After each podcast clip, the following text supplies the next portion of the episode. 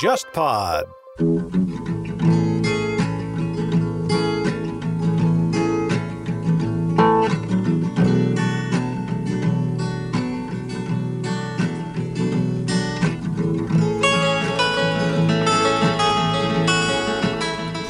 做播客了之后，它其实对我自己也带来了很多的改变。我开始对于自我暴露这件事情没有那么的恐惧了，因为在做记者，然后所以其实你的这个行业文化里面是会有一部分是说你要压制自我的表达，否则你就会看起来很不专业。但是我觉得做了这么多年之后，我自己越来越清晰的一点就是说，那新闻它当然是是中立的，但是记者他可以是有立场的，并且他应该是有立场的。如果你作为一个记者，你自己本身都不是一个完整的人，把自己预设为一个没有情绪的，就是事实机器，那么你凭什么会相信说你在做的这些事情能让世界变得更好？对我自己来说，也会有这么一个过程，就是嗯，开始愿意并且能够在公共表达的这个场域当中去讲述一些可能自己的事情。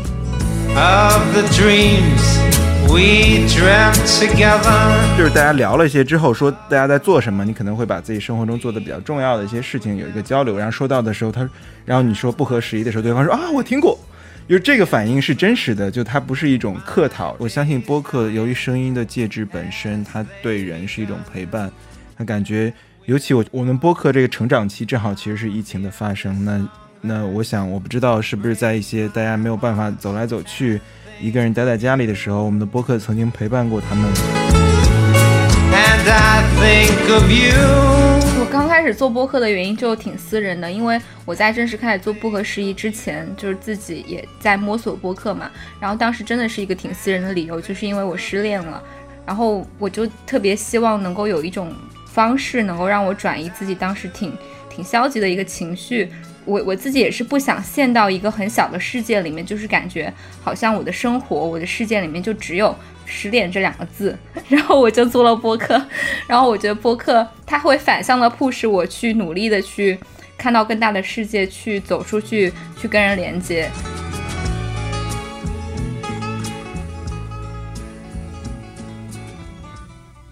听众朋友们，大家好，我是王庆，欢迎收听本期的不合时宜。那今天跟我来一起主持这期节目的还有我的两位老搭档若涵和长远。大家好，我是若涵。Hello，大家好。嗯，那今天其实是一期特别节目。嗯，我们录制这期节目的时间是十一月九号。那在两天之前，也就是十一月七号，啊，是我们不合时宜播客成立正好满一周年的日子。那么这一期我们其实主要就想聊一下，嗯，成立以来就是这一周年以来，我们三个人各自的一些想法和变化。我感觉我们三个已经好久没有这样一起录制了，就中间感觉隔了很久。然后是的，千呼万唤始出来的这个周年线下活动会在十一月二十二号。啊的举办，然后地点是在北京的三里屯，所以如果到时候。啊，听众朋友们正好在北京，方便过来的话，就可以来跟我们一起玩。具体的信息，呃，我们会发在自己的微信公众号“不合时宜的 Weirdo”，然后这个公众号我们也会发在 Show Notes 里面，然后大家可以关注一下。呃，与那个线下活动一起发布的还有我们的两款周边产品，一个是帆布袋，一个是贴纸，也是我们花了很长的时间跟设计师打磨，然后做出来的，所以大家也可以小小的期待一下。对，其实前段也也有一些听众在问，就是说为什么我们三个人就好像很久都没有在一起录播客了？但其实我我们几个是还会日常的在三个人的微信小群里面就是聊天，但因为之前因为各自的这种时间呀，然后嘉宾呀一些原因，所以就其实也没有找到一个说三个人坐下来。啊，都在场的这么一个机会，所以其实今天我自己也觉得就是挺难得的。在录今天这集之前，我我当时还在就是赶稿子嘛，因为这两天就是美国大选，就还没有写完，就跑来录这期节目了。所以我现在非常希望我的编辑不要来听我们这期节目。然后我们这几天其实也都在关注这个美国大选，所以我记得大概是上周五的时候，因为关注美国大选的朋友应该都会知道，这个从从呃三号开始投票，后面几天其实挺跌宕起伏的嘛，所以就大家可能在到周五的时候，突然有一个这种关键的一个摇摆州就翻蓝了，然后大家都很开心。然后那个时候就就你俩在群里面给我发了一张照片嘛，就是你们跟杨一一起在北京喝酒的照片。我自己当时就很想把手里的稿子就是甩下，然后去跟你们喝酒，也让我想到就是可能过去这一年以来的，就是很多个这种这种时刻吧。就是我自己是印象比较深的一些时刻，就是可能因为我工作属性的关系，所以好像一直是在。热点，然后要做播客，然后同时又要写稿的这么一个来回 交接的过程当中，我就记得大概是咱们。就是录最早那期番外，就是说不合时宜，距离主流电台还有一百天 的时候，就是那期当时我们各自录了一段，就是说各自的这种独白嘛。然后我就印象非常深的就是当时那期我的那部分，其实是我在去年十一月，当时去那个柏林报道柏林墙倒塌三十周年的时候，在那个柏林的宾馆里面录的。然后因为当时没有带设备，所以就录的那个声音非常的嘈杂。然后我就回头听了一下，哇，就是若涵录音。非常的专业，专业，还有什么手冲咖啡、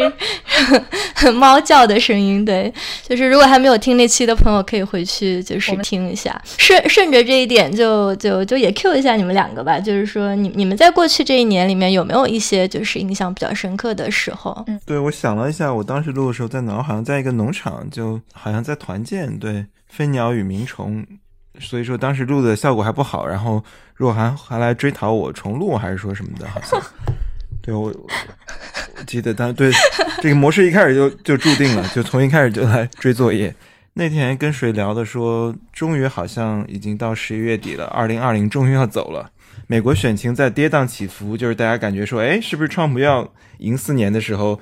大家还在讨论说，二零二零就不肯。平庸着离开，就好像还要留一个大新闻，但最终好像还是，呃，有惊无险吧。那我觉得二零二零肯定对所有人都是无法描述的一年，就我觉得好像还没有能力去描述和回忆它，因为一是仍然身在其中，二是有太多非常复杂的事情，无论是时代的还是说自己个人内心的东西，我觉得其实。发生的事情由于太多，以至于没有归纳能力。倒是播客本身是一个标尺。你像庆，他有这个新闻事件的发生，自己在干活，自己在采访，那你其实大概知道几月是几月。但我其实已经没有标尺能力了，我不知道我四月的时候在干什么。那可能就是因为疫情带来的一切的影响。播客倒的确是一个标尺，对吧？你十一月去年十一月上线的，现在十一月，那就真的是整整一年了，并且。我们这期出来的时候应该是五十期整吧，差不多。对，做了五十期，然后当时觉得说，哎，能做五十期好像挺好的，就 该倒闭了，或者说到了停更的时候了。常老师，我我问一下，这个是不是你所有的这个 side project 中坚持我也想问这个问题，你少来了，是不？Not yet，OK。因为我们两个是很靠谱的搭档，很有韧性。我觉得挺好的。我觉得那天我还跟人说，我说我回头跟跟这个异性介绍自己，我就不说我有什么绅士主义、女权主义这些东西了，我就说，哎，我跟。我跟两个女权主义者做了一档播客，并且现在还没停更。这个也是我我自己其实还蛮想问的一个问题，就是说你会觉得跟两个女生在一起合作会有压力吗？嗯，我自己倒没有，因为像你们也知道，我其实平时生活中朋友女生比男生多太多了，所以说很多时候到是到最后，我想就大家都是姐妹，那他们可能也是这么这么看我的。那我觉得我已经习得了让自己的。嗯，比如说，无论是男性的直男的那种凝视也好，或者说审视也好，都降到透明或者说不存在状态。于是，其实很多时候大家已经是一种去性别的相处，我觉得挺好的。我刚刚录这期节目之前，就是在等常老师回家的 这个间隙，我在听那个呃给我们发来的一周年的语音，你们俩可能还没有听到，然后一会儿会听到的。嗯，想到一个词吧，就是连接，因为。我在听他们的语音就的时候，他们也都身在世界不同的地方，有的是在美国，然后做就是读美术的研究生，然后有的是在德国，有在荷兰，有的在中国，然后他们可能是在一天当中的不同的时刻给我们录的音，我能听得出有一些人的声音，就是还是在户外的，可以听到那个就是噪音，然后有一些是可能是在深夜，所以那个声音压得很低。然后他们也是因为不同的节目，啊，入的我们就是节目的坑吧。然后他们聊他们自己的故事的时候，我真的有一瞬间会觉得我们认识了很多年。然后这是我一个远方的朋友发给我的一封语语音的邮件，然后我能够共情到。他们的想法和他们的触动，当呃个听众他是说觉得他他经常呃实习的时候凌晨两三点钟，就是国内的两三点钟才下班，然后那个时候他就会打开不合时宜来听听节目的时候，他就会有一种遥远的共鸣，然后觉得那段孤独的岁月被我们陪伴了，然后我就反正。听了好多这样子的，就是表白，就是现在心情非常的、非常的温暖吧。然后我上周、上上周去上海的时候也是一样的，就是也在微博发了嘛，就是当时啊有见到很多我们的听众，然后跟他们聊天，然后后来我也去了一个听众家里面做客。然后就是属于那种非常非常热情的，然后他会把他自己跟老公结婚的照片拿出来，然后跟我说他们是怎么认识的，然后他们在哪里拍的婚纱照。然后因为她是一个非常喜欢记录生活的女生，所以他们家有一面那个餐厅的墙上挂着他们这么多年来就是去的不同的地方、去的博物馆，然后所有的车票。所以当他非常热情的跟你介绍起这些东西的时候，你就会觉得跟他们产生了非常真切的连接。然后包括之前就是去年的时候，啊，我和常老师都见过一个听众姐姐，然后之前我们还单独的一起吃过饭，我们也是聊起了自己，就虽然我们年龄差可能有十几岁，但是，呃，我们依然可以在自己的过去的故事中找到共鸣，然后去看到我们过去的经历对于现在的思维模式的影响，就有很多很多这样的画面，就是在我脑子中。过吧，就是在录这期节目之前，所以我自己会觉得，二零二零年虽然我自己的生活有很多的起伏，我记得我去年年底跟你们录周年节目的时候还说，啊，去年我过得挺平静的，但是今年其实我真的还挺不平静的，就是因为自生活中也有一些变动，然后大大小小的事情，但是我依然觉得二零二零年是让我。就我原原本是一个还比较悲观主义的人，那今年我觉得我变成了一个乐观的悲观主义者，就是因为这些非常真实的线下的这些连接，让我觉得，包括我们听众。给到的这些反馈让我真的觉得很温暖吧，让我觉得做一些事情还是很有意义的，包括去发声也是有意义的，就没有像以前那样，就是只是埋起头来自己感觉到无助，然后也不知道可以去哪里倾诉，或者是去哪里找到共鸣。对，嗯，对，其实我自己也觉得，就是人不在国内，人不在北京，然后没有办法说。就是经常跟你们一起，或者说有这个机会可以去见到听众，是一件真的特别遗憾的事情。然后我也特别能理解，就是说韩说的这个，因为今年确实对你来说是我觉得还比较跌宕起伏的一年，不管是说可能个人层面，然后也有一些进入了这种就是公共讨论的一些层面。你会介意聊一聊，就是说那期播客录完之后对你的一些影响吗？其实刚刚我就想说到，就是。我今年觉得，其实内心还是还是很乐观，还是很充满希望的一点，就是可能有一些听的我们节目听的比较早的听众会知道，我之前在一期关于呃韦恩斯坦的这个主题的播客下面，其实有讲到我自己大学的时候的一次就是被性侵的经历嘛。那这个播客就是发出来之后，其实是有一段时间的发酵的。然后那个当事人他因为嗯。之前在公益机都还挺有名的，所以他其实相当于拿了国内一家很大的公益机构，叫做银杏基金会，他的嗯路吧，就是一个在公益界很有影响力的人，那他可以拿到呃差不多二十二万的这样的一个资助。然后这个事情发生了之后呢，这个人他其实是受到了很大的舆论压力，然后他把这三十万退回了银杏基金，然后也把自己的这个荣誉的头衔，就是这个基金会，这是一部分的后续。那后来比较让人。欣慰的一点就是，啊，这家基金会他用这三十万，呃，一个业内的这样的一个反反性骚扰的一个一个联名，然后据我所知，其实他们从上个月就开始启动了这样一个事情，就是所有可能全国会有一百多家公益机构是跟这个公益基金会合作的，那这些公益机构他们会把反性骚扰这件事情写进他们的员工手册，然后也会用这几十万来做。啊每一家公益机构的行业培训，就是反性骚扰的关于。所以我觉得这件事情对我的一个很重要的影响就是，真的还是要去发声，然后嗯，面对这些你觉得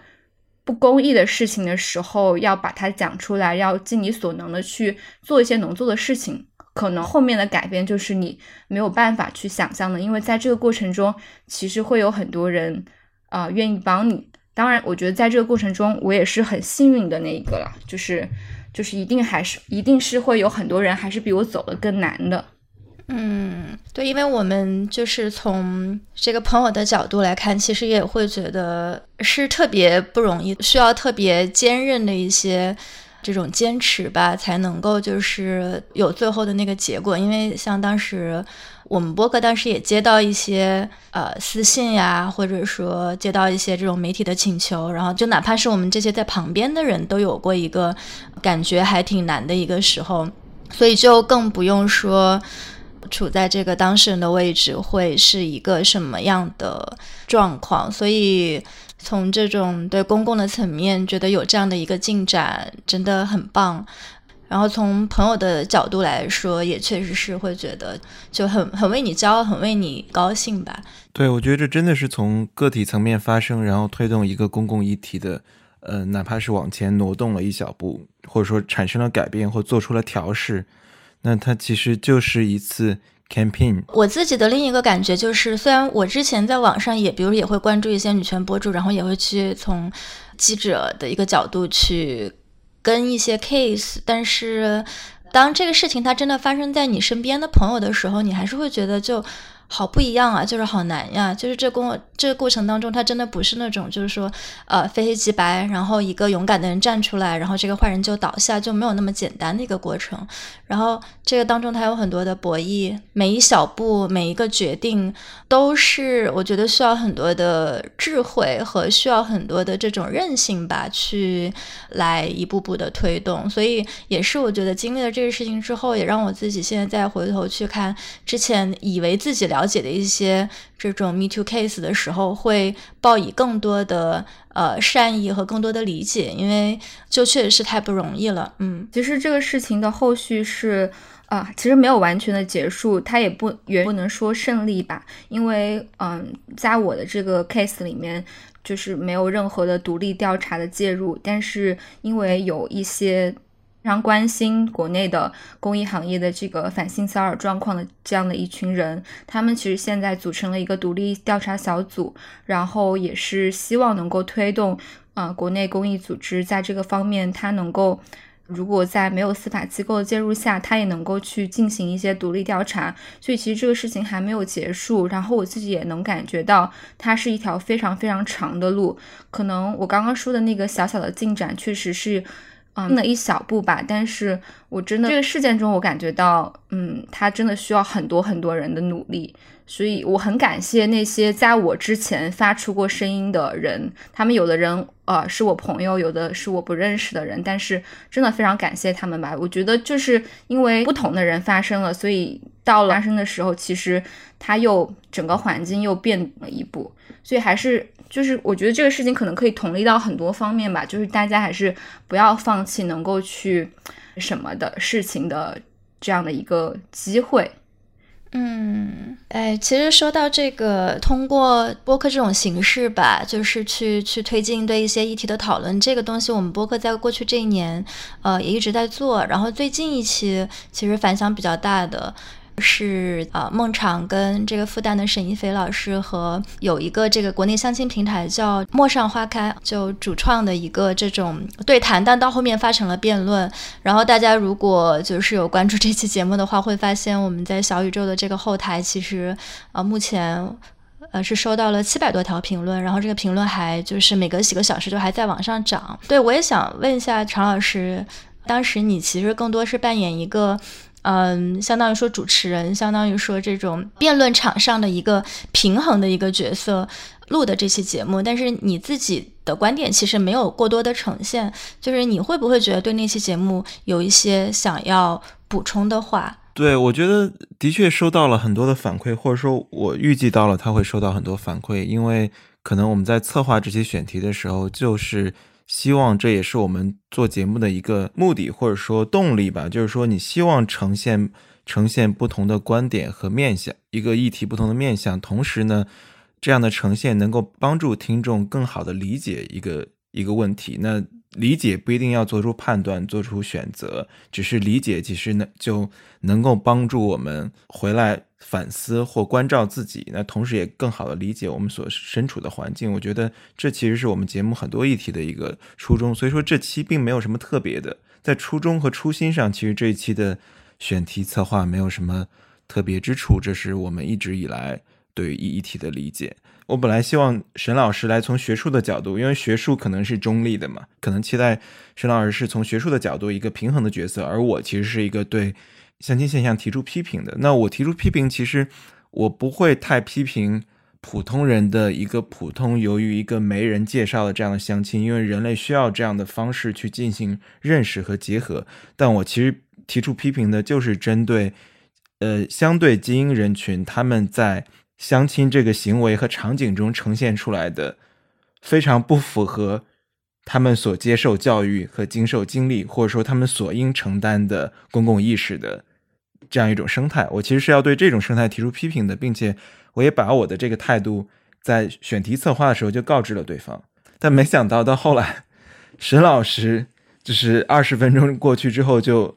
没有克制住。就进入了辩手角色，那我其实原本准备的台词就要快速调整，所以说我我看到其实有些听众觉得说，哎，我会压一下节奏还挺好，但有一些听众提出批评，觉得说我好像什么也没干，然后或者说我我可能有很多想法但没有说出来。我觉得如果我们三个都摆观点的话，可能也会挺好看的，但可能不是我对那一期节目的理解吧。的确看到很多谩骂的声音，就是在留言中，我也在小宇宙上留了一条，然后。很多朋友也把我那那一条留言顶上去，现在可能是第三名还是第四名的留言，就是我说希望大家不要人身攻击，因为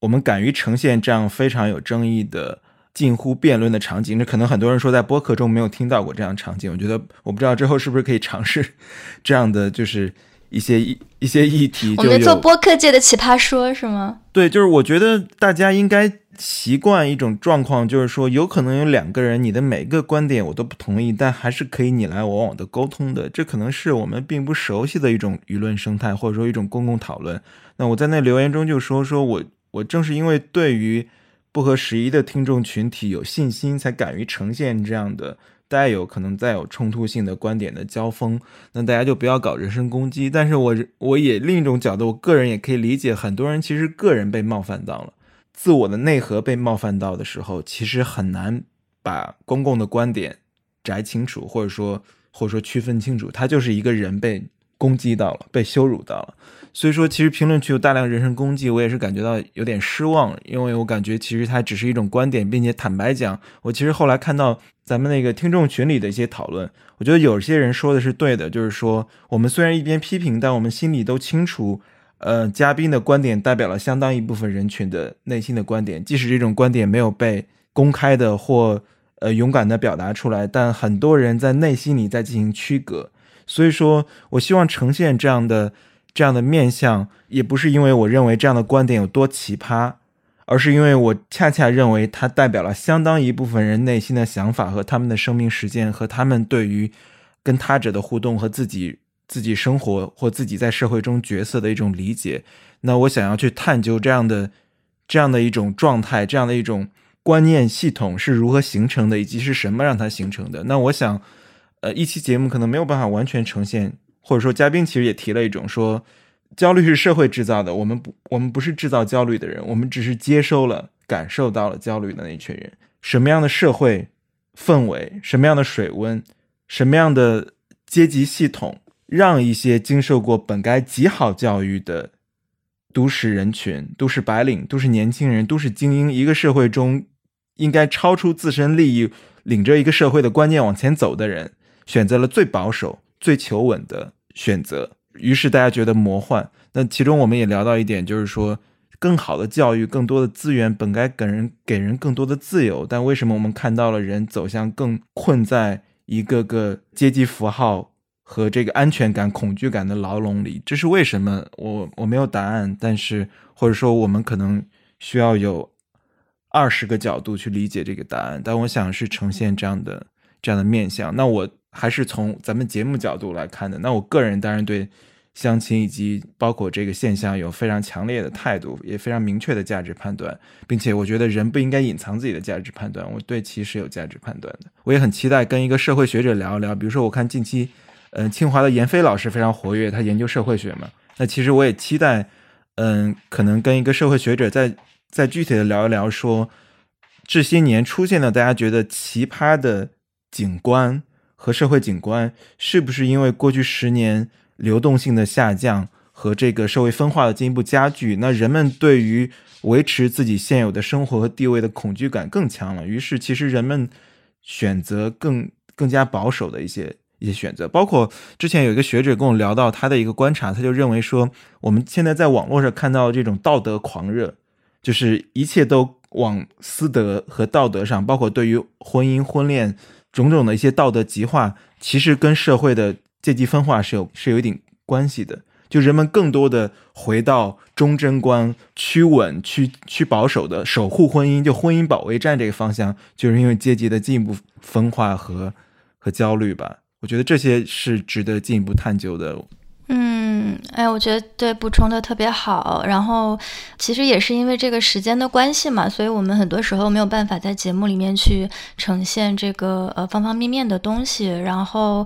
也是希望说有有这样的一个开端，可以呃引发就是更多更深层次、更更丰富的一些讨论。然后其实说来挺有趣的，就是因为今天我在聊这期节目之前去看了一下我们之前这五十期都做了一些什么节目，然后就发现竟然有用户因为这期相亲的节目在苹果上给我们打了一星。就是他说那个什么什么 九八五的优越感是哪里来的？就是九八五的人都这么优越吗？就是听谈吐既没有营养，还让人不舒服。就是大家可能有点混淆了这个嘉宾的立场和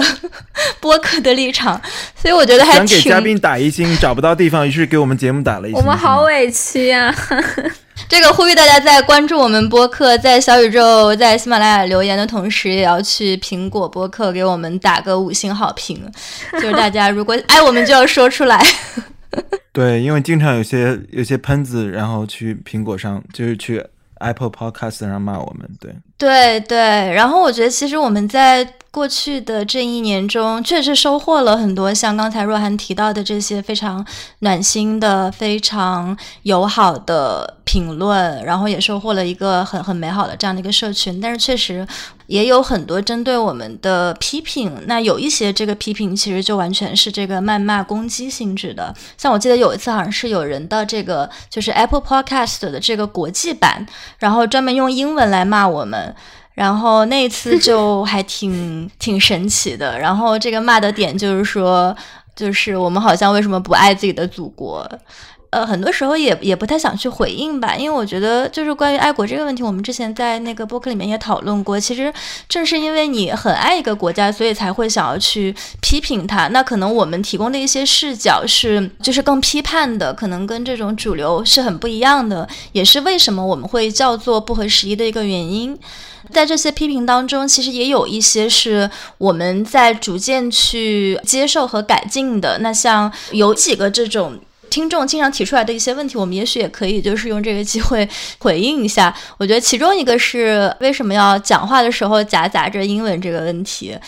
前几天有一个这个国内的一家媒体就采访了一下我们几个嘛，所以当时我们也聊到，就是说也是一个在跟听众共同成长的一个博客，这并不是说我们我们有了一些先验性的知识，有了一些自以为非常正确的立场，然后去进行一个从高到低的这么一个。呃，传播，我觉得其实我们也是在从这个听众的反馈中，呃，学到了很多呃新的东西。就比如说像讲英文这个，我觉得因为我们几个都就是要不就是有国外生活的经历，要不就是在这个国际的公司工作，其实环境中是有很多这种英文的成分的。所以有时候在讲话的时候，其实不知不觉的就会带一些英文的词汇，就其其实真的并不是装逼。呃，但后来我们也收到了一些反馈，就包括有一次有一个听。众朋友就留言说，呃，那可能啊，学生或者年轻的白领他们。呃，这个英文没有问题，听懂我们的节目没有障碍。但是当他尝试说把他把这个节目就推荐给他妈妈那辈人听的时候，就会觉得好像妈妈听起来就没有那么的顺畅。所以可能我们在之后的这个录制当中也会呃更多的去考虑到说这部分人群的一些呃需求。然后另一个，我觉得我们也之前也想过，就是要回应一下的，就是我们为什么要叫老师。呃，为什么？对，主要 主要是我就是他们觉得，就是女权主义者觉得好像我不喊王老师，不喊谢老师，然后你们总喊常老师，就有了这种。没有人叫过我谢老师，呃，谢谢老师是老板，若若涵是老板。我说我从可以从此每天都叫谢老师，没问题的。我觉得其实老师这个的确是北方的这个，包括尤其是北方媒体的这个恶习，就是因为比如说英文中名字其实特别简单。你喊你老板都直呼其名，对吧？Eric，你就喊他就好了。嗯，在这个外企工作环境中，或在国外工作环境中，但在中国，由于呃其实没有这样的文化，其实的确有个称呼困难。所以说，像阿里巴巴这样的公司，他们就用金庸小说来代替嘛，就大家都起一个艺名花名。那我觉得国内的确是在媒体，你其实不知道这个，你不知道该怎么叫，同时的你又感觉对方好像有一种文化权威，或者说，哎，好像多干两年记者都的确。呃，有一点资历，所以说这其实是文化圈国内尤其偏北方吧，我兴起的一个叫老师，就是媒体，就是，呃，当然也有是，呃，另一个角度，这个更有意思，一些这个公关公司或商业公司需要媒体报道的时候，不是会有媒体欢迎会、媒体酒会嘛？那即使去的这个媒体的是一位实习同学，可能还很年轻。但是他们由于呃要表达出对媒体的一些尊重，所以说统称媒体老师，就这个大家都是很熟悉的。不管你有多年轻，都是媒体老师。哎，媒体来的老师这边做，那媒体内部也也称呼这个资深编辑、资深记者为老师。所以说这其实是老师在近，我觉得二十十几十年前都没有，也是近十年间吧，就突然好像所有人都是老师。一个刚毕业两年的年轻人也是某某老师。我觉得这是一个背景。我个人呢，我就快速解释一下，就是说。呃，我忘了为什么，可能最早我在混 BBS，就是混网络论坛写博客的时候，好像就喜欢喜欢好为人师，就教育别人，就说哎你这个说的不对，然后一二三四五，就是像辩论赛一样。于是呢，别人为了黑我好为人师，然后就开始好像喊我常老师。于是我的这个不是常老师，而是常老师，就是 它是一个一体的一个。一个名字，所以说我都不知道为什么怎么延续下来，但好像连我老板都喊我常老师，中间没有任何尊重和权力的意味。我觉得直呼其名挺好的，我也非常怀念在国外呃工作环境或生活环境中，大家直接喊我远。好的，远。好的，韩。天哪，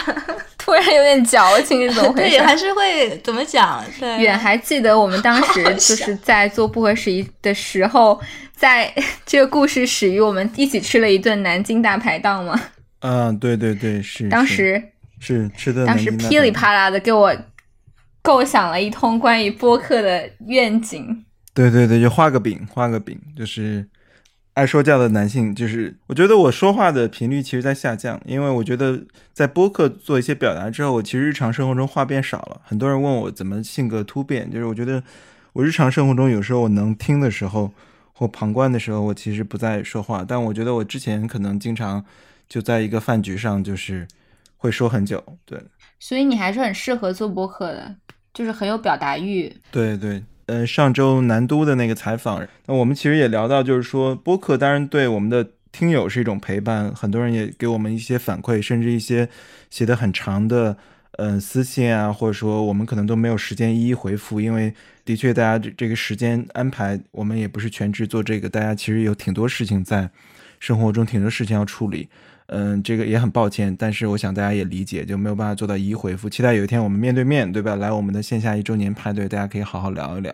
我相信播客由于声音的介质本身，它对人是一种陪伴，它感觉，尤其我觉得我们是借了疫情这个。我们我们播客这个成长期正好其实是疫情的发生，那那我想我不知道是不是在一些大家没有办法走来走去，一个人待在家里的时候，我们的播客曾经陪伴过他们，对吧？一些时刻，那可能聊的一些议题，可能有时有些时候大家感觉到是一种力量，是一种支撑。那其实这种力量也在反哺我们，就是说播客的陪伴也是对我们自身的一种陪伴和慰藉，对吧？你时刻感觉到说，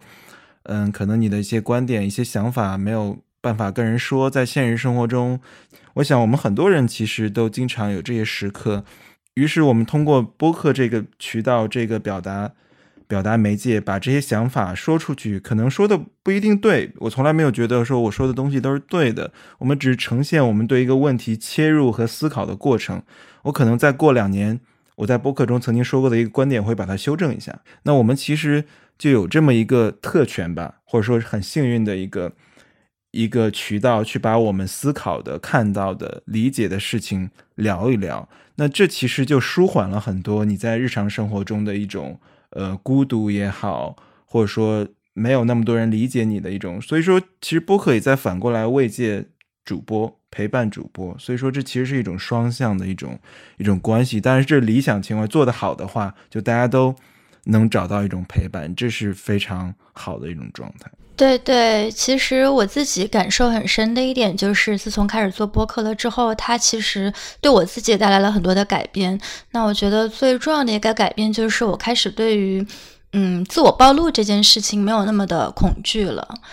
呃，因为之前。和现在的这个工作嘛，其实因为在做记者，然后所以其实你的这个行业文化里面是会有一部分是说你要压制自我的表达，否则你就会看起来很不专业。但是我觉得做了这么多年之后，我自己越来越嗯清晰的一点就是说，那新闻它当然是是中立的，但是记者他可以是有立场的，并且他应该是有立场的。如果你作为一个记者，你自己本身都不是一个完整的人，你把自己预设为一个没有情绪的，就是。事实机器，那么你凭什么会相信说你在做的这些事情能让世界变得更好？因为如果你的心里面没有人的话，那你怎么样去说让这个世界变成一个对人更友善的一个世界？所以我觉得对我自己来说也会有这么一个过程，就是嗯，开始愿意并且能够在公共表达的这个场域当中去讲述一些可能自己的事情。呃，自己的观点，然后自己身边发生的一些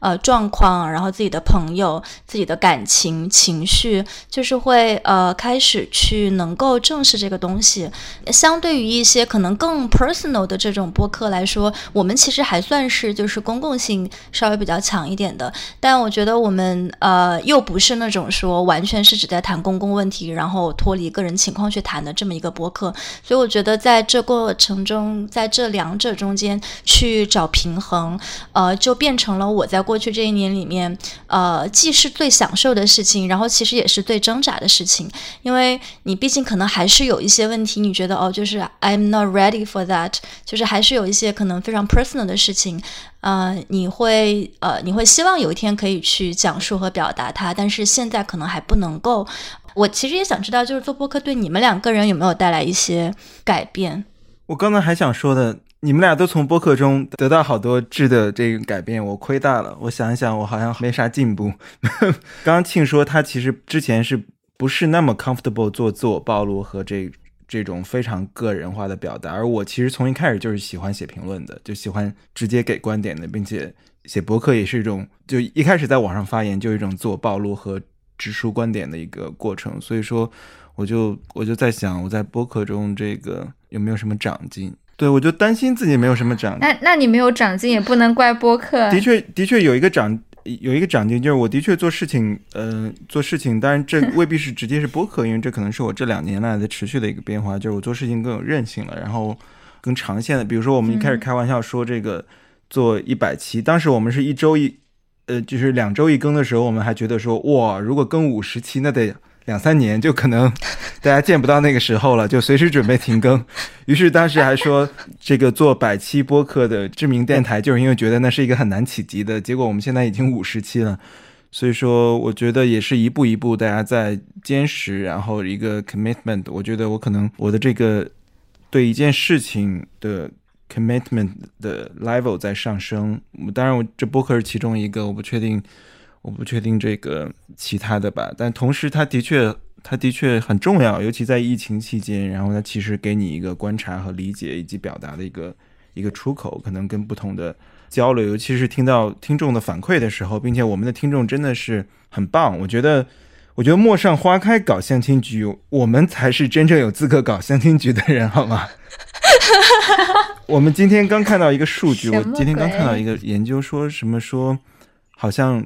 呃证件就是 in general 的证件取代这个外貌成为新的人们辨识彼此的标志，就是什么？尤其是因为这个公共场的这种撕裂，就全世界的撕裂，好像人们用证件来识别彼此，比其他的更更受认可了，就是价值观嘛。对，说到这个，我想到之前我有一次去咖啡厅，然后我就在那儿工作嘛，然后我旁边有应该是有一对刚刚通过 dating app 认识的男女，因为他们打招呼的方式就是第一次认识的嘛，然后那个男生就跟那个女生开始滔滔不绝的介绍他最近刚看的一档国产的电视剧，然后那个女生说，对对对，我也看过，然后当时我就在幻想一个场景，就是某一天我会不会在咖啡厅又听到一对刚刚 dating 的男女，但他们的开场白是我最近。在听不合时宜，然后对方说：“ 对对对，我也听过，我特别喜欢他们。”对，我觉得我觉得这样的场景，我觉得这样的场景可能已经发生了，因为因为我在北京，就是在北京经常出去玩嘛，然后有各种活动，我几乎现在每去一场活动，有的时候是媒体活动，有的时候可能就是个人呃舞会啊，或或喝酒啊什么的，我几乎每去一个活动都会遇到一个我们的听众，已经成为你的社交货币了吗？这可能也是同温层，就是就是，如果大家有些大家不认识我嘛，大家不知道我是谁，也没有见过，但是你可能，但凡开启一个聊天，然后我我也不是那种就上来就说，哎，你知道吗？做了一个播客这样的，也可能就是大家聊了一些之后，说大家在做什么，你可能会把自己生活中做的比较重要的一些事情有一个交流，然后说到的时候，他然后你说不合时宜的时候，对方说啊，我听过，就是这个反应是真实的，就它不是一种客套，然后。就是我在群里也跟你们说过，就是一个艺术家朋友，我们一起嗯做一个项目，然后我们都认识挺久了，都没有聊过播客，因为我觉得他可能也不是很感兴趣，我也没有必要就跟别人就非常热切的介绍说我做了什么。然后好像有一次就聊到，然后他说叫什么，我说叫不合时宜，他说哦没听过，回头听一下，然后他就打开手机，发现自己已经订阅已经听过几期了，他只是不知道名字而已。哎，这么说起来，感觉就是会非常期待我们的这个线下活动，这是不是要变成一个大型的 交友现场？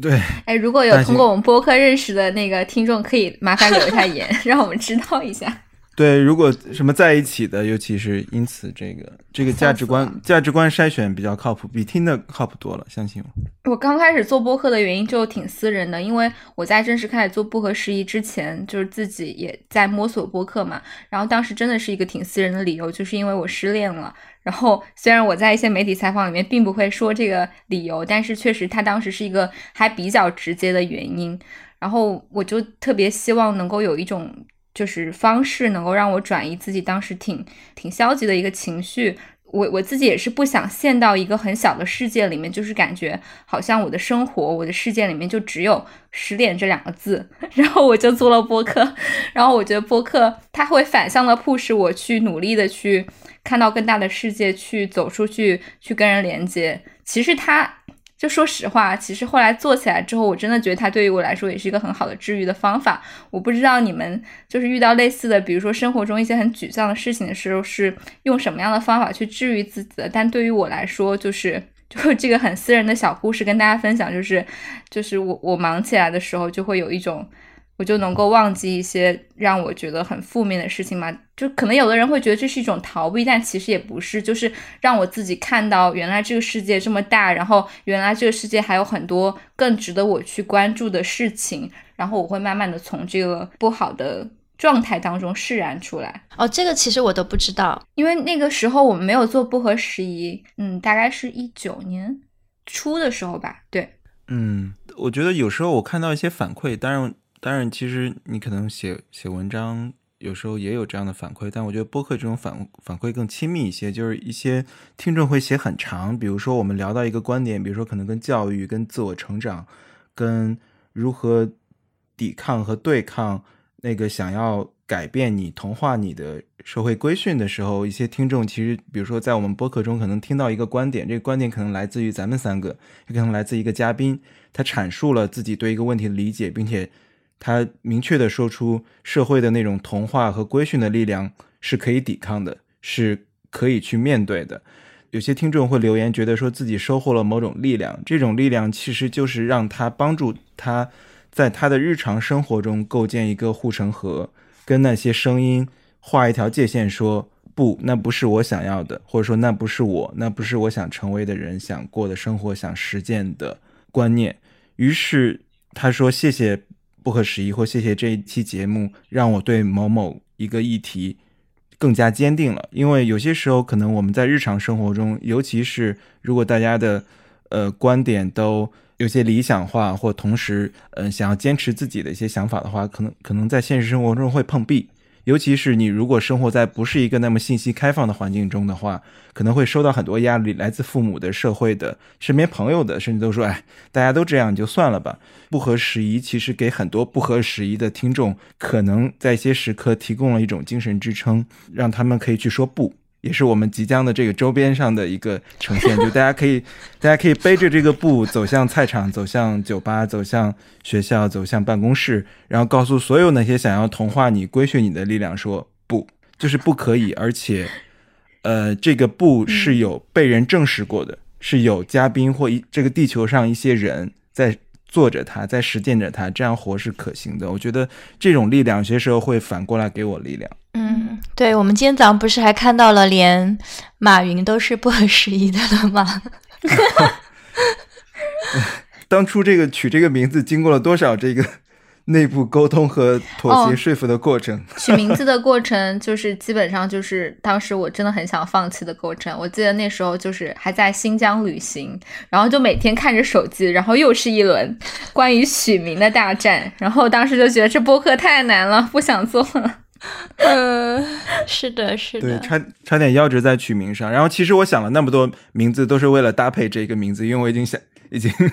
脑海中只有一个觉得非常适合的。名字，但是我搭配五六个，其实都是为都是为了烘托这一个，满脑子都是这个名字。那好，今天呢也非常开心，我们三个人好不容易有这个机会坐下来聊一聊天。我们在两周之后吧，呃，在十一月下旬的时候会有这个线下的活动，也希望呃各位听众朋友们能到这个线下来跟我们见面，跟我们来聊天。在这个线下活动上，我们也会有一个关于。明年系列内容的发布，在明年呢，我们将会主打两个主题的系列内容。那至于这两个主题是什么，我这里先卖一个关子，啊，就跟大家在线下见。线下的时候，我们会再详细的说明。对，然后因为我们 一周年嘛，我们之前在那个微博上就有征集一些听众来给我们发语音，然后因为平时就是都是大家听到我们的声音，所以这一次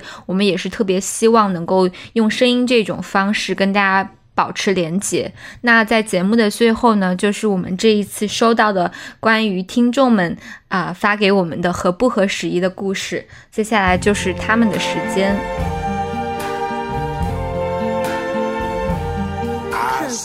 还有处理这些关系的方式，因为我在亲密关系中感觉是经常处于一种不安的状态，非常害怕打开自己的生活，好像再让对方多踏进自己的圈子一步，就会把自己置于一个非常非常危险的状态，挺害怕暴露自己的，可能也是主播说的放不下自己的 ego 吧。其实对方也会感受到我的这种逃避，所以不太能够长久的维持一段亲密关系。听到这期播客，其实也有，嗯，戳到我心中的一些点，也有去帮我打开一些新的视角。希望自己以后也可以去慢慢的相信爱情的成长论，也不要那么着急去判断和躲开亲密关系。真的很喜欢不合时宜。我本来是一个比较内向，然后并没有很强烈表达欲的人，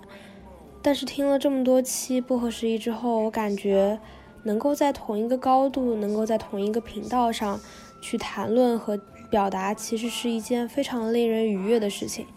所以说，就是说，尽管内向，但是，嗯，还是录了这么一期音频回馈，希望主播们也可以继续下去，嗯，多谈论一些自己热爱的领域啊，还有事情。希望不合时宜可以越来越好，继续陪伴我走过接下来的很多很多很多个夜晚。不合时宜的各位主播，你们好，我是 Ivan。来自北京。今天我在云南省保山市龙阳区的这边的自然保护区，叫高黎贡山里面徒步。忽然想起来要为你们录制一周年的祝福，我稍微有一点点喘，但是在这只有鸟叫声的原始森林里，才能够更。更好的去倾听自己内心的声音，也是因为一个偶然的机会，听到你们电台，觉得在日常的生活中带来了许多慰藉。更多的还有一些特别的时刻，让我觉得生活没有那么的让人失望。对电台不有印象深刻的有好多期。比如说，讨论公共沙龙那一期，还有讨论相亲价值观那一期，当然还有讨论旅行、认识自我的那一期。我觉得他们对我来说，就是仿佛是更能够去捍卫自己的价值观，以及更能相信自己所践行的和相信的事情，其实是没有变化的。那么我今天就在这个原始森林，在高黎贡山祝不合时宜一周年快乐！希望你们能够继续带来更好的内容，带来更更能够激励我们前行的故事。谢谢。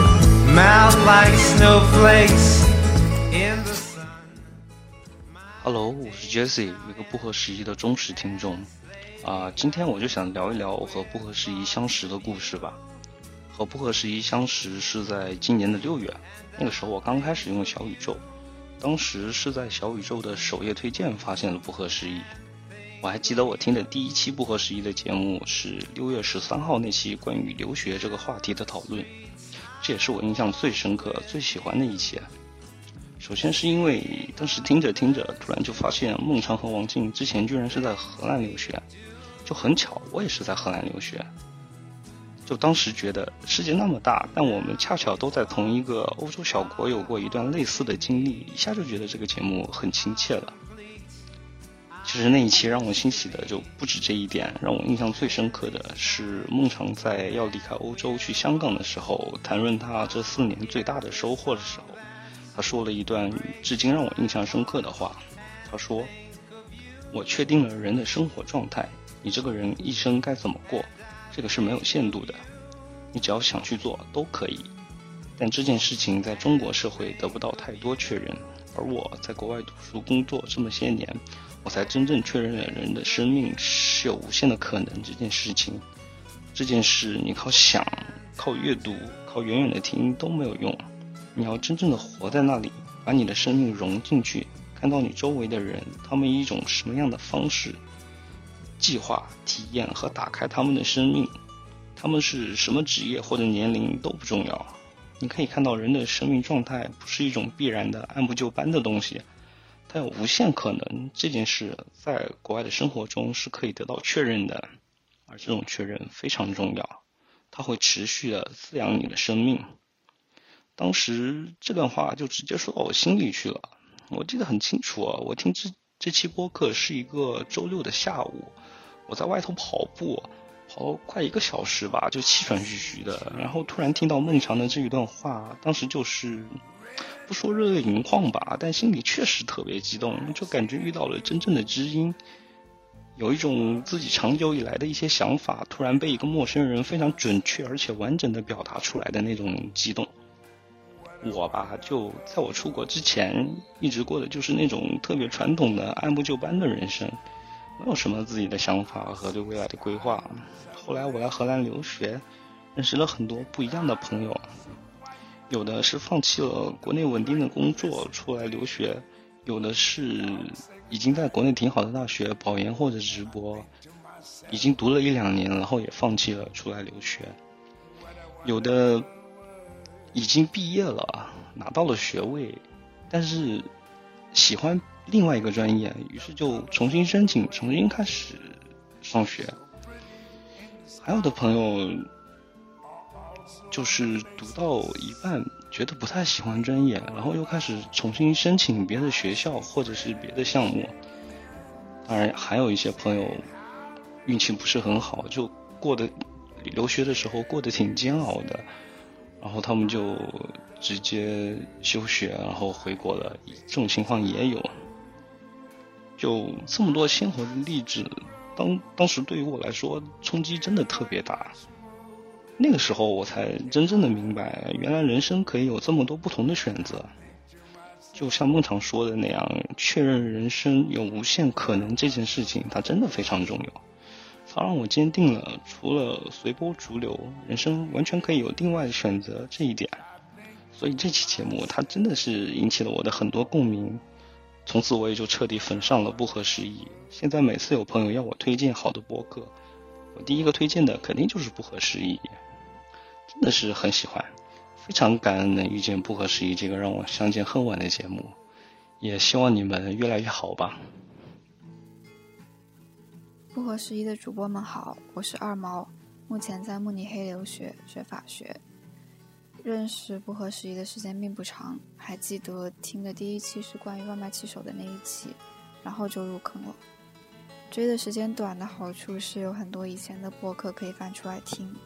所以我经常一边听着你们的节目，一边做饭或者跑步，或者走在去超市囤粮的路上。因为疫情长时间独处的时这段时间里面，不合时宜也算是一种陪伴了。听节目的收获是多重的，有时候是重新发现一些曾经在脑海里闪过，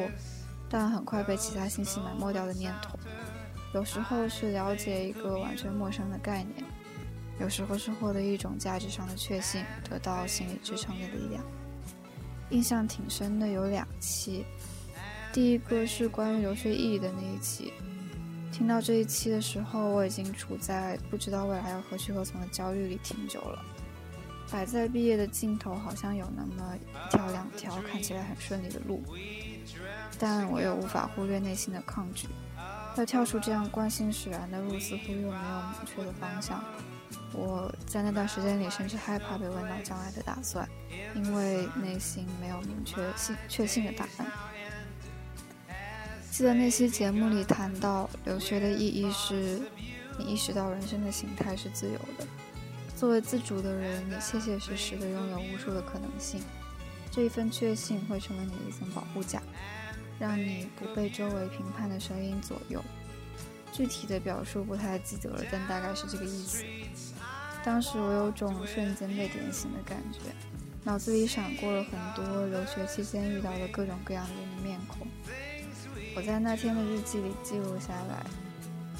你的同学里有一边带两个孩子一边修学业的阿根廷和巴西妈妈，有已经从业多年、头都秃了的英国、意大利律师，在课上用结结巴巴的德语提出一些在你看起来有点傻的问题，还有带有各种研研究背景、会各种各样语言的人。跟你一起听课的有已经满头白发的老爷爷，他每次都坐在前排，大方的和教授互动。你觉得一群年轻人里他有点奇怪，但是很难不被他吸引。这些人都曾经带给我不同程度的震撼，而这期节目的讨论让这些经历重新聚集在我的面前。我意识到自己真正的困境，并不在于不知道该往哪里走。而在于不够相信自己有真正做出选择的自由。不合时宜，非常合乎时宜地提醒了我，让我重温了这些人带给我的冲击，重建了我对自由选择的信心。当我以自由为前提重新思考的时候，我很快挖掘了一条其实已经在存在于心底的一条路，并且决定走下去。另一期是关于非暴力沟通的那一期。我的妈妈是一所小学的管理者，她在她的教育理念里非常重视家长的角色。她知道原生家庭对孩子难以扭转的影响，也看到很多家长对教育孩子的焦虑，所以花费了很多精力来组织一个家长课堂的项目。前段时间，他跟我聊起他准备跟家长分享的内容，中途我想起来不合时宜聊到的一句话：“我的亲密关系就是我孩子的原生家庭。”我意识到。亲密关系里的非暴力沟通这个话题是一个非常适合跟家长分享的内容，于是就把这个概念介绍给了他。他说会自己去学习，然后再准备分享。我想这有可能影响到很多的家庭，不说改变，但我相信影响是会有的。然后我意识到，从你们的节目到我。到我妈妈，再到我妈妈学校里的家长们和他们的家庭，这种传递和分享的过程拥有很大的辐射潜力。我觉得这是非常让人振奋的，所以也想讲给你们听。希望开放的、真诚的讨论能越来越多，也希望不合时宜能坚持分享经历和观点。谢谢你们。不合时宜刚刚出来的时候是去年十一月份，播客还是蓝海和红海之间的状态。那时候觉得 logo 好看，标题呀、主题呀，看起来自己也很感兴趣，就听了起来。但刚刚听的时候没有继续听下去，一直到有一期和别的女孩的串台，是关于死亡的那一期，那时候产生了不合时宜真是个好节目呀的感觉。嗯，以前自己对死亡的感觉，死亡的维度就只有怕和不怕。但是听完了之后，我对死亡的理解，对死亡的维度的理解有了更多的拓宽。比如说，离死亡很近以后，生命也许不会发生翻天覆地的变化，也可以和以前一样很开心。比如说，曾经迫切希望死亡来临的人，并不是会时刻感受到生命没有意义。还是会依然有热爱生命的很多时刻。到 Greta 这一期也是印象深刻。那一期聊到了环保，环保第一次在我的世界里面有了很合理的、很复杂的维度。比如说 Greta，她因为想要更加环保而选择不坐飞机，选择乘坐游轮。然而，选择乘坐游轮所损耗的环境代价却可能更高。但不可否认的是，Greta 的发声和行动让更多的人想起来要更环保一些了。我也记得当时微博的讨论，虽然首页大多数人会认为 Greta 产生了很多的积极作用，PO 主们都会说 Greta 让大家更环保了，但也我没有办法不看到评论和转发当中对 Greta 有各种各样的。评价言论会让我不时的怀疑，这样子去为环保发声是不是对的？而感谢播客讨论中提到的种种丰富的角度，让我敢于不合时宜的想，Greta 的言行，它的溢出的部分值得认同，不过完善的部分也确实存在着。还有旅行的那一期，聊了很多亲密关系的部分，那个氛围真的太有爱了。一定要 link 聊亲密关系的那一期，我印象特别深。听那两期的时候，我边听边爆灯边评论。我觉得三位主播的友谊实在是太好了，在听的过程中，时时刻刻都会感受到三个人都非常尊重对方的想法，好像每时每刻都有爱在其中流动。嗯，这样说来，其实三位主播也很久没有在一起做节目了耶。对了，还有女性主义的那两期节目也好喜欢。关于性侵犯的那一期，嗯，若涵真的太有勇气了。这里要 link 一个自己的私货推荐，就是美剧叫《特殊受害者》，大概是 Unbelievable 的一个更长的版本，它已经出了二十三个 season 了。然后还有华语电影中的女性这一期，里面有好多好多好多好多的女性力量，就很 inspiring。然后还有关于知识分子的那一期，就是聊史剧演带货的那一期，好可爱呀。就是我印象中，长远说了挺多的，而且有一句，嗯，觉得知识分子吃饱之后就应该去做知识分子的工作，大意是这样子的。我还查了一下收 note，收 note 的回复是不是？但是当时听到长远把这番话说出来的时候，我听到之后觉得很开心，然后有一种这种天真的想法它存在着。然后它很自信的存在着，可以不被贬低的存在着。然后这种知识分子和消费主义的矛盾被诉说出来，这种诉说本身就充满了力量。嗯，想起来还是会觉得，当问题能够被讲述的时候，在讲述的时候听到的时候，这个问题都变得更温柔、更少杀伤力了。还有生菜收辱的那一期，因为想跟听众一起做系统写作而收听了第二遍，真的内容超级丰富，层次也很丰富，内容也特别充实，觉得自己还要反复收听才行呀。还有最近的一期是讲婚外恋，真的是火花四溅，听的时候我也疯狂留言，也没有办法边听边做其他的事情，但是每五分钟都会想要留言的那种。以至于现在还有二十六分钟，我想要找一个可以进行高质量的收听时刻来收听。啊，对了，嗯，身在深圳的听众如我，组织了两次小型的不合时宜的听众面基，大概是四个人的程度，四五个人的样子，都很成功，特别特别开心。谢谢主播，让我们能够在同温层进行连接。最后的最后，谢谢你们录制的节目，谢谢节目的存在。就是好像蛋报在 p o f e s t China 说，播客就是要慢谈呀，因为哪怕内容忘记了，听播客的感受会一直都在。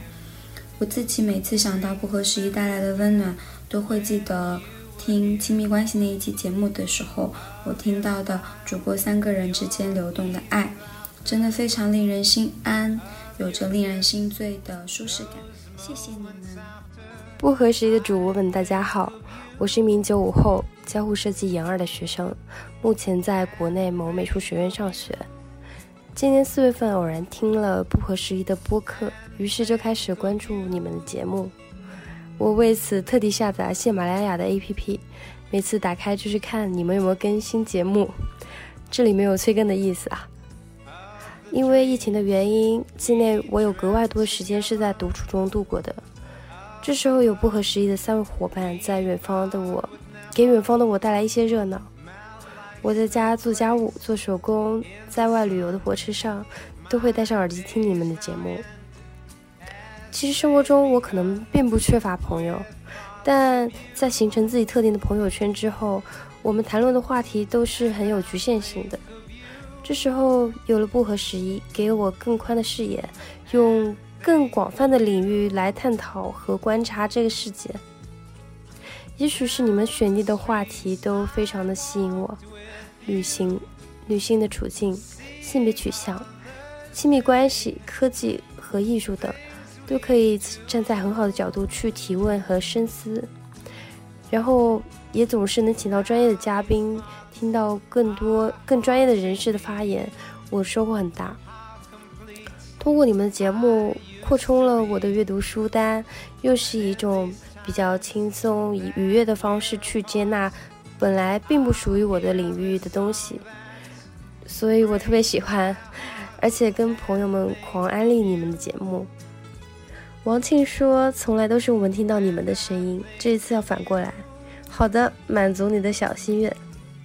其实真的要好好感谢你们陪伴我好多个日夜。也希望不合时宜在之后的时间里越做越好。拜拜。Hello，早上好，不合时宜的三位哥哥姐姐，早上好。这里是早上十点钟，刚吃完早餐，啊，准备喝杯酸奶。天气很舒服，你们那里的天气好不好呀？啊，我是岳晓明，是一名普通二本院校新闻学专业的大四学生，明年就要毕业了，很开心在毕业前能够认识不合时宜。嗯，小宇宙的收听显数据显示告诉我，听不合时宜是第一名，而且是断层式第一。嗯，都说因为彼此相似而相遇，但是我们的情缘起源像是一场拌嘴式的场面，就是啊，在今年春天的时候，我在微博随便打开了一条不合时宜的链接，就是关于知识付费主题的讨论。当时在听孟尝老师的分享的时候，我对孟尝老师的观点仅有百分之三十的认同，当时心里还在嘴碎说不喜欢就不喜欢呐，那就别听啊，为什么要这样说人家呢？就是我心里就是那个不合时宜的杠精。嗯，然后我确实是承认我是关注得到 APP 有两年了，然后也但是没有为这个嗯付费课程进行超过五十块钱的付费啊，但是这里面的一些日更课程我是有持续在关注。很巧的是，但是我很喜欢两位呃其他两位姐姐的说话，嗯。不快不慢，然后真诚温柔的分享观点和经历，所以我就把整期节目给听完了。但是后来没有再去关注不合时宜，是因为呃在后面的时候再听到了诶嗯得到节目的其他期节目，然后我就受到了一丝丝和孟尝老师观点匹配的刺激。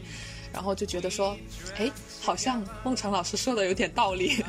后来我再继续打开小宇宙，继续关注节目。呃，翻开历史节目的时候，我就会先去找自己感兴趣的话题，我就把出国留学和教育这两个搭配在一起听了一个早上，然后决定从此入坑不合时宜，马上开始关注微博和添加其他节目进行放在列表里面。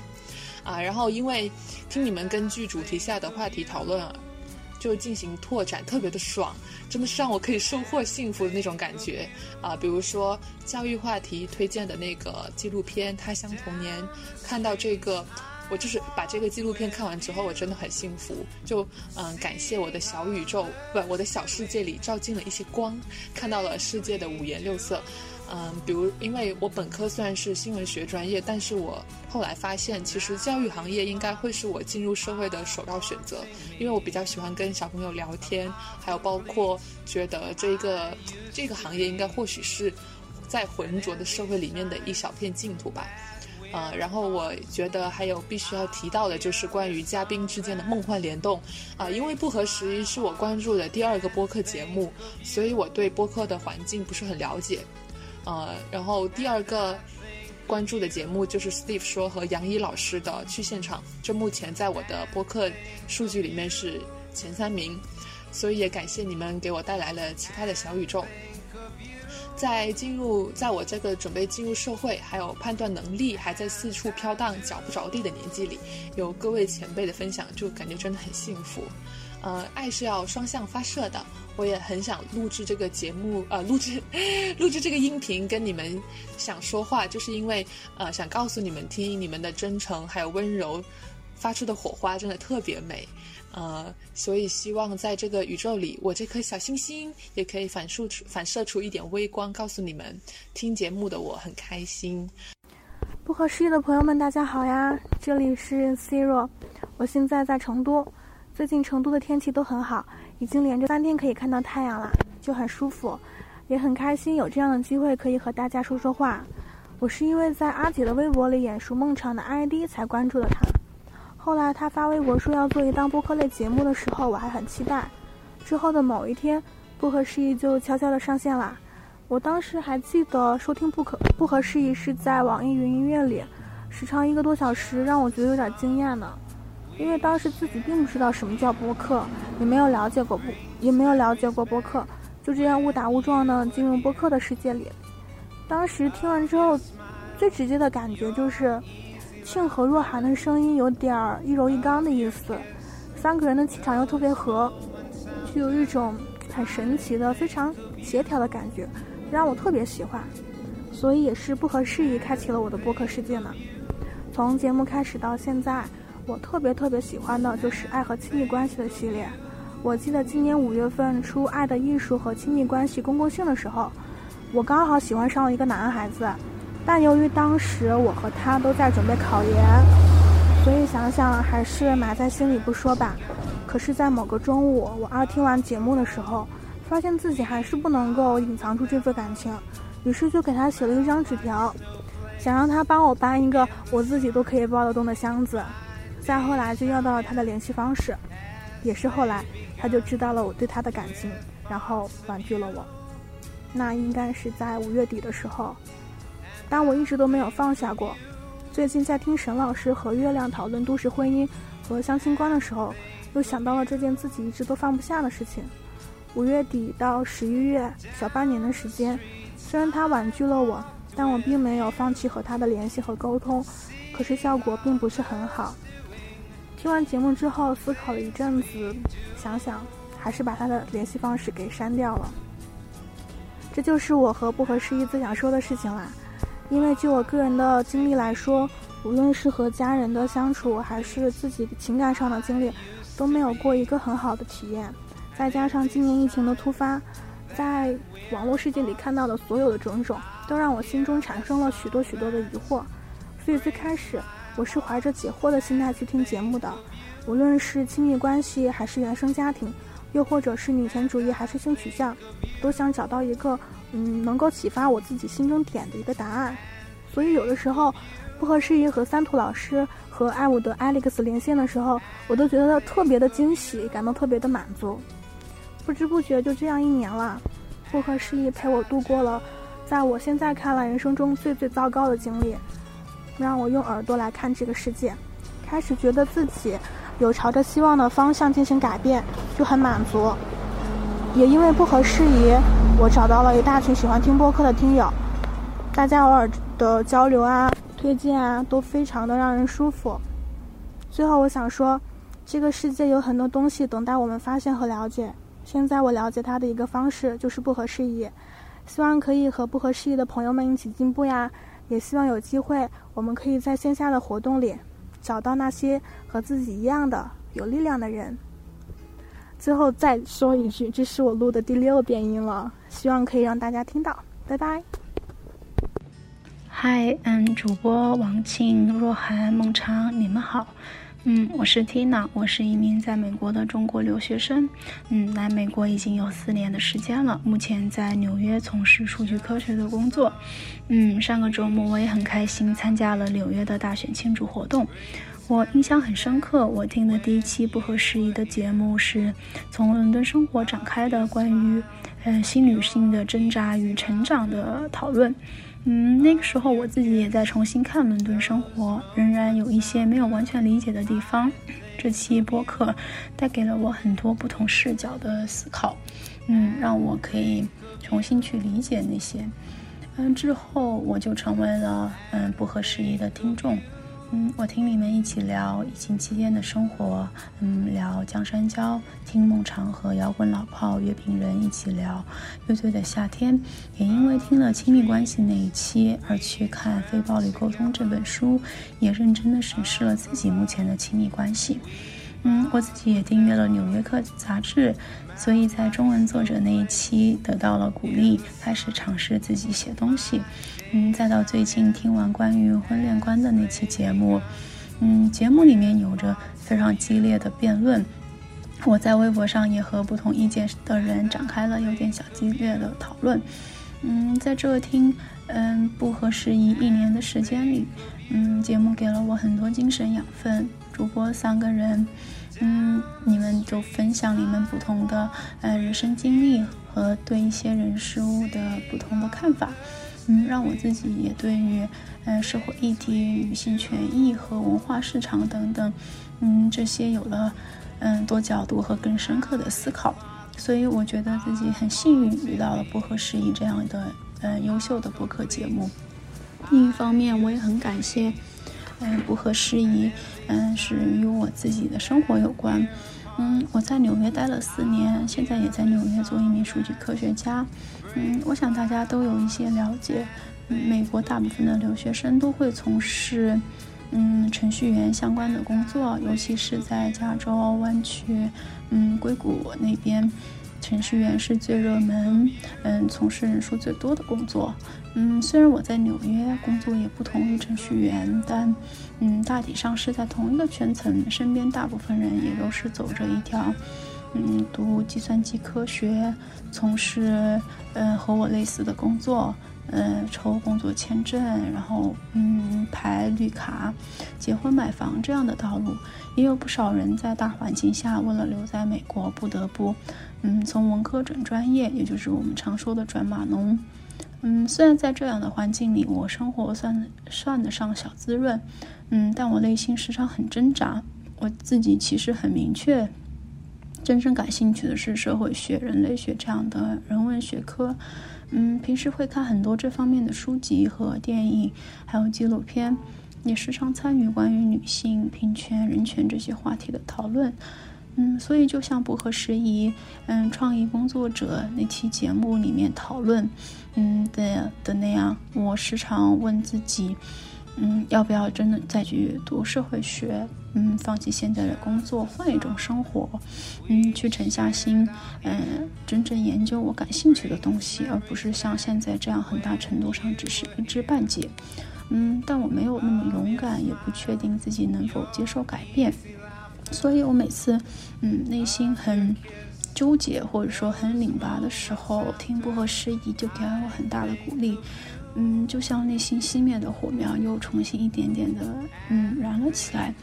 嗯，我知道不合时宜很难给予我真正的答案，但它给了我再去聆听自己内心、去寻找嗯答案的小小的动力。嗯，所以我也希望自己未来某一天也能真正的找到这个答案。嗯，最后希望不合时宜越办越好，嗯，也能够邀请到更更多不同圈层的人来讨论更多嗯有趣的呃话题。嗯，在大洋彼岸的我一直会是你们的忠实的听众。嗯，谢谢。作为不合时宜的一名听众，首先想祝不合时宜一周岁生日快乐。其实我听播客已经好几年了，当我第一次听到不合时宜这个名字的时候，感觉这个名字挺没创意的，因为和别的播客一样，又是一个四个字的成语。直到有一天，我点开了不合时宜第一期节目，听到了对这个名字的解释。常老师说，自己在和好朋友思雨聊天的时候，思雨说自己坐在世界上最大的科技公司里，被一群程序员包围，发现他们聊的都不是自己感兴趣的话题，这就是一种不合时宜。听到这里，我非常有共鸣，因为我现在就是一名互联网公司的程序员，我有太多这种不合时宜的时刻了。刚毕业的时候，对互联网公司难免有一些浪漫化的想象。工作几年之后，越发觉得这不是我想要的生活。我在周围同事的身上，完全看不到自己想要成为的样子。同事之间聊天的内容，多半是买房、结婚、生孩子，而且很少有人会想自己到底想不想要这样的生活。所以我在他们面前，甚至没有勇气去说，这不是我想要的人生轨迹。在无数个和同事聊天的场合。我都深深的感觉到自己的不合时宜。然后我想聊一下播客这个形式的意义。有人说播客比较肤浅，有这个时间你还不如去看几本书呢。但是很多人会做行动上的改变，往往并不是因为他看见了什么道理，或者说想通了什么，而是因为他有了足够的力量。播客相比书籍，更能给人提供情感上的连接和精神上的支持。更容易让人有为自己负责的勇气。在更年轻的时候，读书的确经常会让我有醍醐灌顶的感觉，但是到后面都会遇到瓶颈，就是那种道理都懂，但是就是做不到的感觉。就像我知道，找一份自己喜欢的工作，而且让自己有时间去和其他人建立连接，要比找一份高薪但会占满你生活的工作，更会给我带来更高的满足感。但是毕业之后，我还是选择了一份会吞噬掉我大部分时间的工作，只是因为它是世俗意义上的好工作。这个博客让我更加敢于不合时宜了。当再有人向我推销那套人生路线时，我更加明确的明白，那不是我想要的东西。我如此确信，是因为我真正见到了生活的其他可能性。即使别人说这样的想法不切实际。也不会动摇到我，因为我见过，你骗不了我。不合时宜，经常会聊一些社会议题，其实是我非常感兴趣的。但是在现实生活中，很少遇到能聊的人。即使遇到有人能聊这些话题，他们大多也会表达一种抱怨和无奈，并不认为我们真的能够改变什么。但是播客让我看见，真的有人是在身体力行的做些什么的，他们会在让世界变得更好。其实这是一件特别特别有力量的事情，因为你会觉得自己其实也是可以有一些积极的作为的。最后想夸一夸我们的听友，在听友群里，真的见到太多不合时宜的人了。在现实里，我经常觉得自己的想法太另类，但是在这里，我甚至开始觉得自己太过普通，甚至无聊，会萌生一些自己想也要想要做一些有意义的事情的冲动。用隔壁电台的话说，这大概提供了一种线上的附近性。当你看到真的有人在认真的生活，在做自己觉得有热情的工作的时候，你真的会被他们所感染，从而变得更有力量。最后的最后，还是想感谢一下三位主播，也希望不合时宜越做越好，希望自己也越来越敢于不合时宜，在面对选择的时候。能够拥有纵身一跃的勇气。我是不合时宜听您十天的听众。其实了解到这档节目非常的机缘巧合，因为我个人也旅居欧洲，这段时间欧洲又迎来疫疫情的第二波高峰，所以说自己前几天的朋友圈也因为双回国双阴性证明刷了屏，就因为这个在微博上发现有朋友转发了。秦老师对这件事的看法和感受，读完之后就深深的被打动了，觉得他的文字一针见血，又是那么的温柔，在这个时不安的时代，其实带来了不小的慰藉。然后就顺顺藤摸瓜，随着青老师的微博发现了《不合时宜》这场节目，打开之后发现。你们的话题非常的有意思，一发不可收拾，在短短的十天之内，把你们一年的博客听了一大半。我自己是个理科生，所以说在前生命中的前二十年，基本上对人文社科没有过多的研究，也可能是因为理科生的理科生的身份，在生活中、在工作中、学习中，都似乎不需要做太多的表达。虽然认识你们只有短短的十天时间，但是是一个非常非常愉快的旅旅程。啊，希望接下来一年、三年、五年还会能继续听到你们的声音，听到你们更多有趣的思想碰撞。